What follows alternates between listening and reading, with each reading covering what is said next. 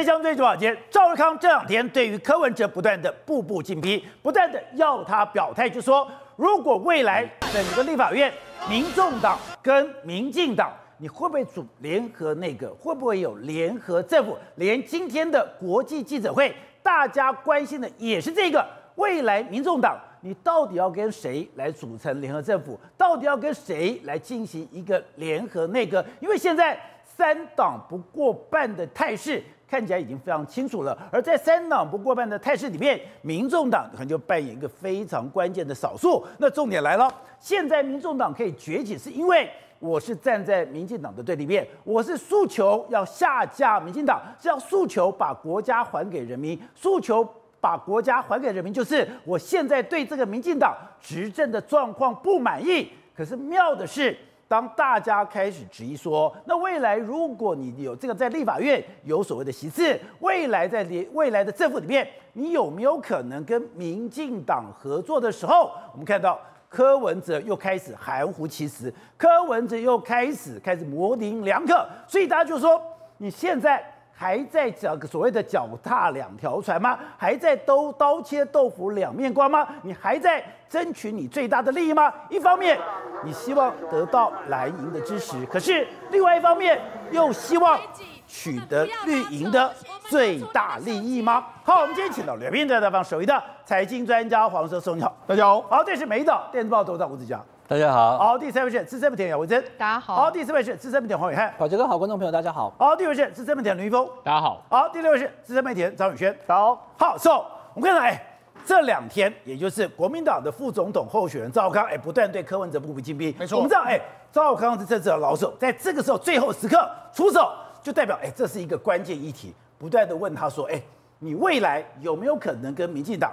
联合政府、联合内阁，其实关键就是你在立法院长这一席，你到底会支持谁？还有今天的国际记者会，大家关心的焦点也是这一题，我就看不懂了。你说这才是未来牵动整个台湾生态、政治生态的。关键问题，抱歉，明天不论是谁担任总统呢，我接我觉得接下来台湾势必要组一个叫做联合内阁，因为目前看起来的话，目前为止三党都大概没有一个党可以过半，没有办法在立院过半，没办法过半的时候呢，科批它中间的这个约莫是十八席到十席左右的这个力量，变成是可以变成决决定未来台湾政局发展的一个重要的力量。你说他倒向谁？对，谁就是多数。对，所以在这个时候呢，你看在选举最后的时候，赵少康他抛出了议题是说要。你表态，你在选后你会不会跟绿的联合内阁？那包括说像侯友谊也是对他三再三的这个逼问，那你更不用讲，因为他讲那个白哦，他说你选后会不会跟民进党组联合政府？对，你会不会跟民进党一起？重点在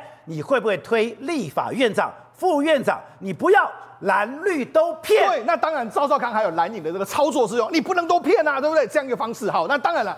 今天的这个民众党的这个柯文哲跟这个吴欣颖举行这个国际记者会，我们看国际记者会问的问题非常有意思哦，也是这样，他们都一直不太问说，那如果这个联合内阁呢，你未来会跟谁合作啊？那他当然又开始在打这个太极拳了啊！只要讲了有道理就合作了，而不是每一个政党就一定有在每个议题上面就会跟他合作啊。又是他们模糊账，他并没有明显的这个表达任何的这个意见，又开始乾坤大挪移了。那所以呢，目前为止来说，他的态度，我觉得目前为止，反正他的这个他的立委变成是一个非常重要未来台湾政局。这个发展的这个方向，可是你在这次能够崛起，你能够壮大，你这次不就是因为站在民进党的对立面吗？你不是因为觉得这八年来人民受不了吗？你不是诉求说，当时讲蓝白合也说，因为只有他可以下架民进党。哎，你把民进党掀到无一块好，对，你觉得只有你可以拨乱反正，你觉得只有你可以下架民进党，可是碰到这种权力议题的时候，对，他又开始乾坤大挪移了。我跟你讲，他目前为止待价而沽。为什么待价而沽？你看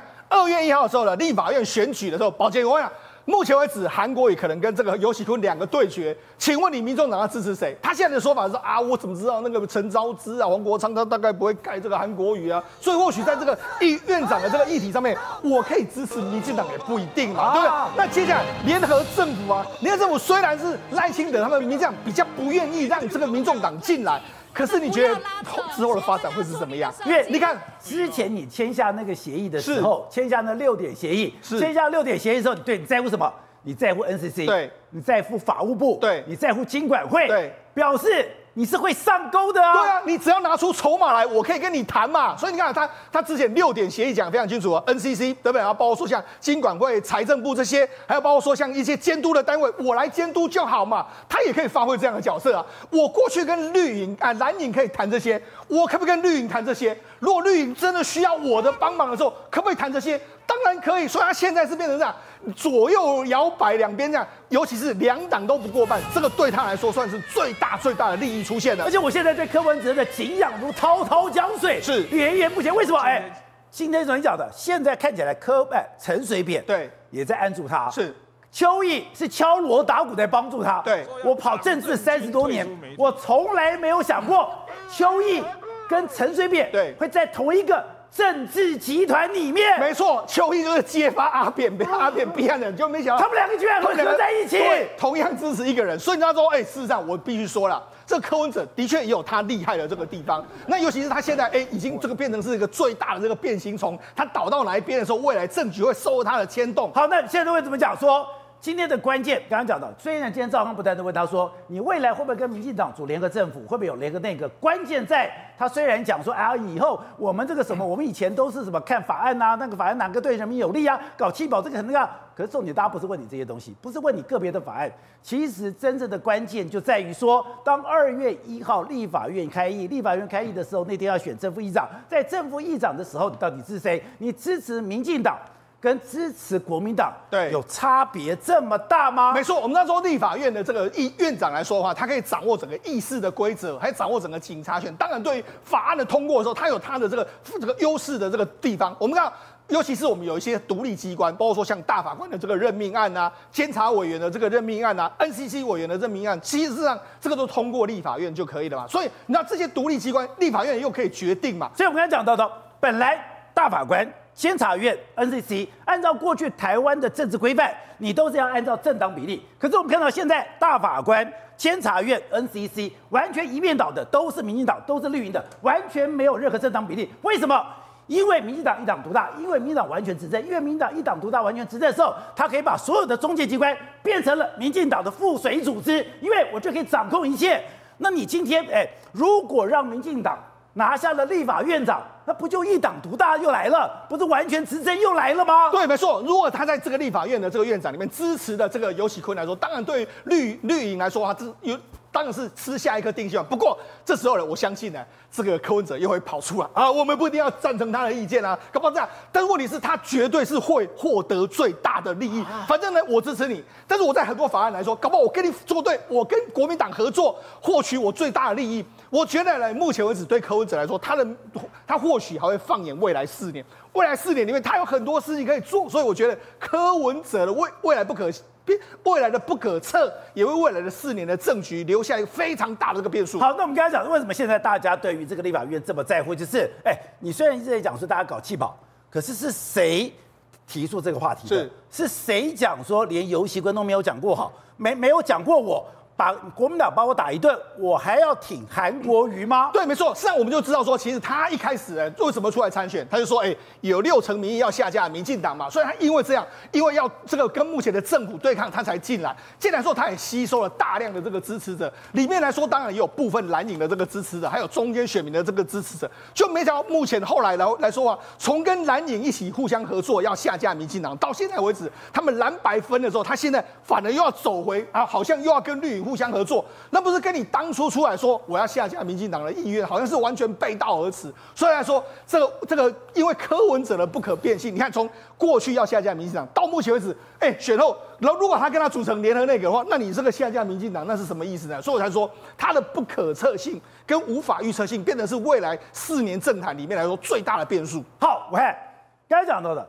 今天赵少康不断的去逼问柯文哲，或者追问柯文哲，请从柯文哲讲清楚，选后会不会跟民进党组联合政府？未来会不会跟民进党一起推立法院长、副院长？你不能蓝绿都骗。讲完了以后，你就讲到的国际记者会，所有的关键，外媒也非常在乎，因为现在看起来可能三党不过半，三党不过半，民众党就扮演一个关键少数，你跟谁合作，谁就是国会多数。今天立法院院长。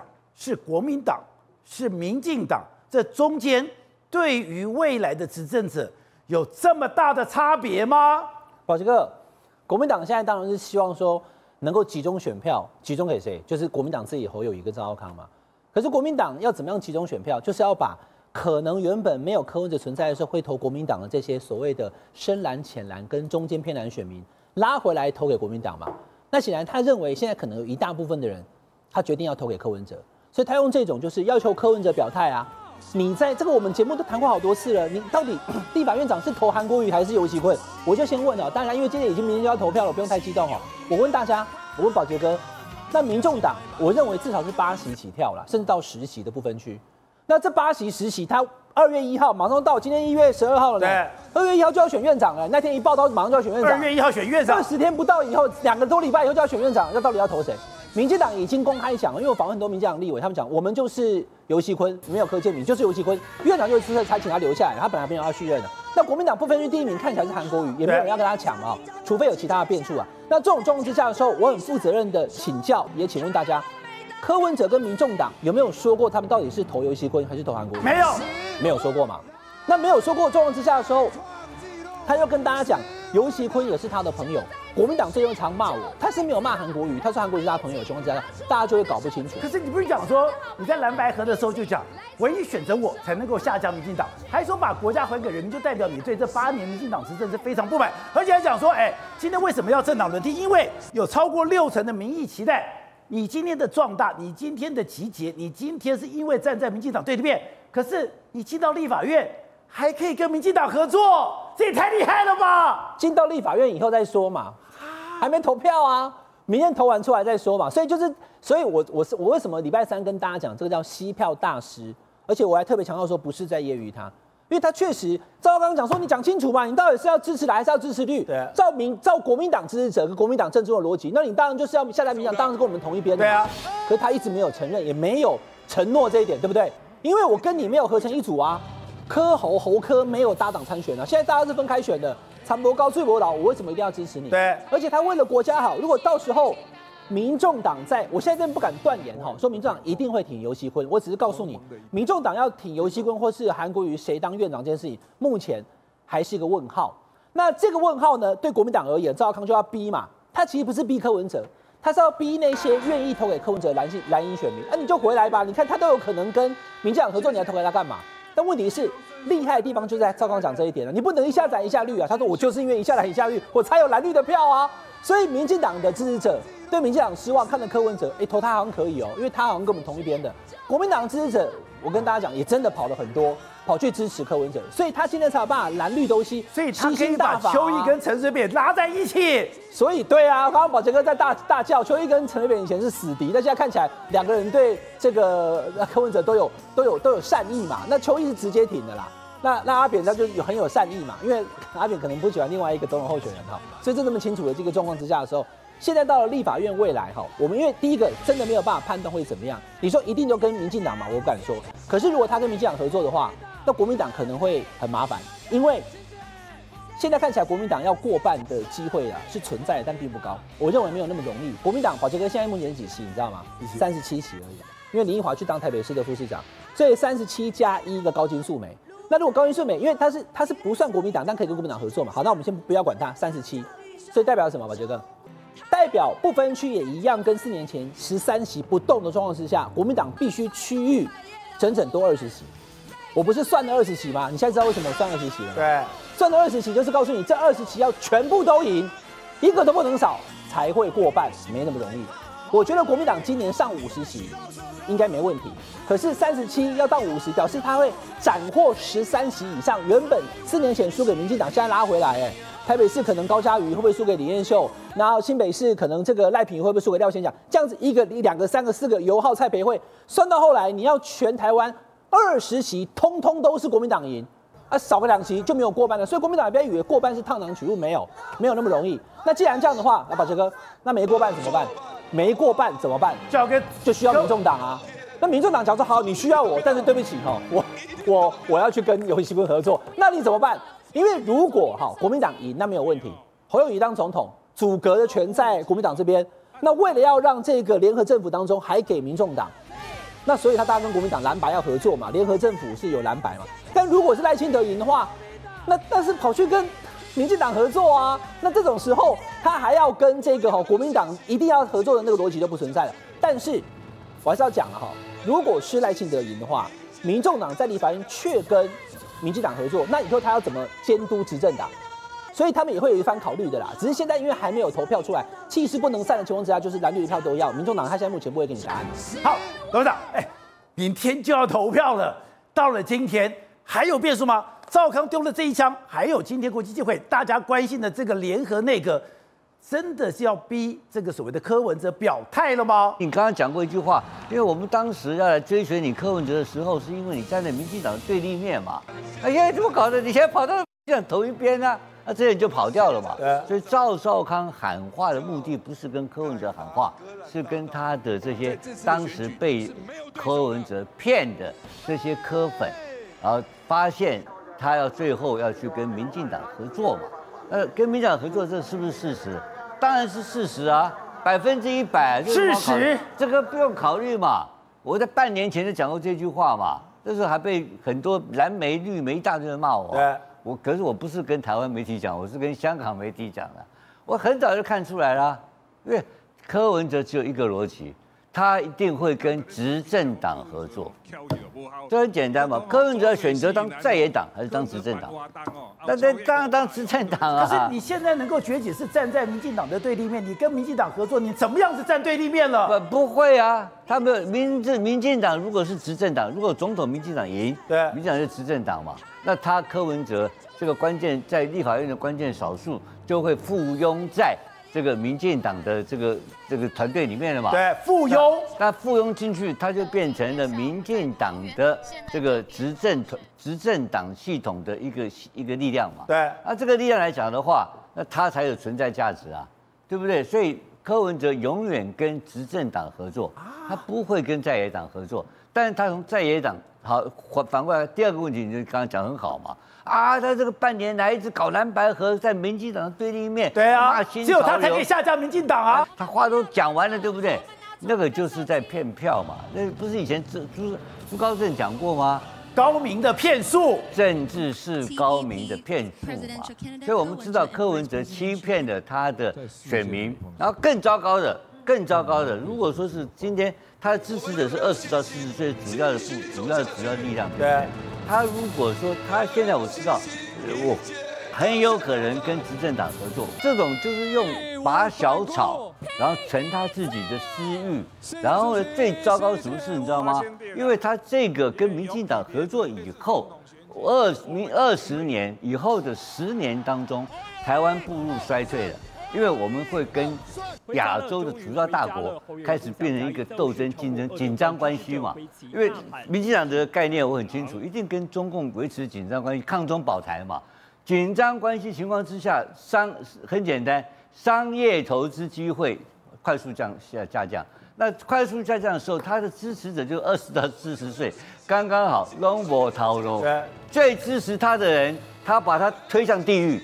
这才是柯文哲最恶劣的事情。好，辉子，我现在看不懂柯文哲了。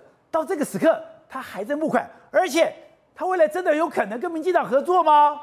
呃，其实我觉得刚刚那个董事长讲的最对。他在他眼里，国民党跟民进党一点都不重要，他只跟强者合作，谁强谁是执政。他只跟强者合作。对，我觉得其实现在问那个柯文哲什么，你会不会跟谁合作？他根本不在意你，因为他眼里没有你啊。你除非有办法变成老大。你除非有办法变成执政党，他眼里才会有你。如果你现在明显感觉上你就是个老二，我理都不理你，因为什么？因为我要取代你啊！我怎么可能会跟你合作嘞？他永远不会去对抗强权，他只会去当寄生虫，寄生在强权后面，慢慢养大自己。中间没有矛盾吗？你是为了哎，你这次选举。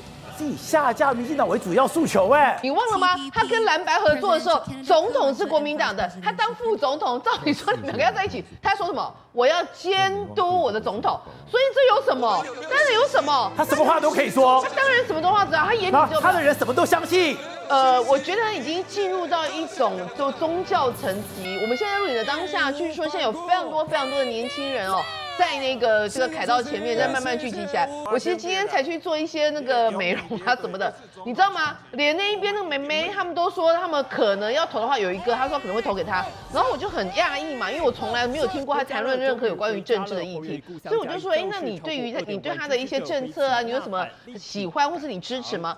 没有啊，因为我看的一个 YouTuber 里面只有看到他。其实就是这样子，抖音只有他。对，所以我跟你说，你与其说这一次年轻世代选择了柯文哲，你们不如说是在年轻世代可以看到的社群团体里面只有柯文哲，所以他其他人他不认识啊，然后他就觉得说哎很好笑啊，而且你旁边的那些姐姐们哥哥的都漂漂亮亮的啊，没有什么不好啊。他你说什么一堆政策政策，你去抓，你现场去问，你问他说柯文哲到底有什么政策说说服到你，你去问他柯文哲八年的台北市长的政绩里面有什么说服到你？I don't care，他一点都不在乎，有什么好在乎的呢？反正我投谁都一样那么烂啊，蓝绿谁 还不是一样那么烂？柯文哲讲这句话中了他们。然后第二个，柯文哲常常出现在他们所熟悉的媒体里面，所以他们会选择他。可是我是觉得，呃，慢慢慢慢的，柯文哲当他越来越，比如说我举个实际例子，他如果真的要跟民进党合作，民进党自己要想一想，如果我是民进党。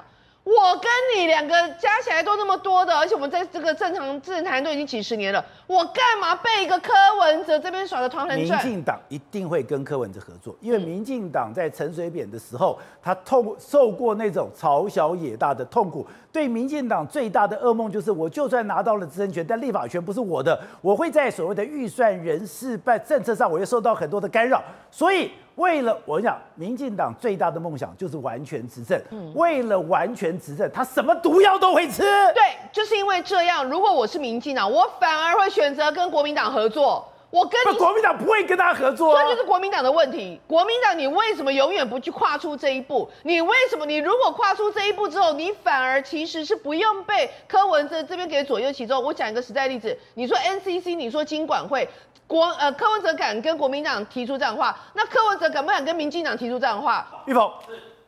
现在我们看到了，今天你可以从一件事情感觉到，我这个选举真的很紧张。对，今天周点论的女儿居然说，她而且跑到台北说，她也担心我在屏东讲没有人听到，跑到台北讲说，第一个，她爸爸今天哎又被借题了。对，第二个，今天检调单位到她家翻墙进去。对，周呃周点论的女儿，其实在同一时间是跟她爸爸一起被带回去的。带回去的时候，她爸爸被声押获准，所以周点论现在是属于羁押的状况。一个议长，然后呢，在总统大选的期间，他竟在家里被带走。然后呢，周孟龙今天出来讲了一件事情，他说当天早上的时候，大家都只知道检察官没有来哦，但是呢，其实检调有到那个地方去，但是进去之前。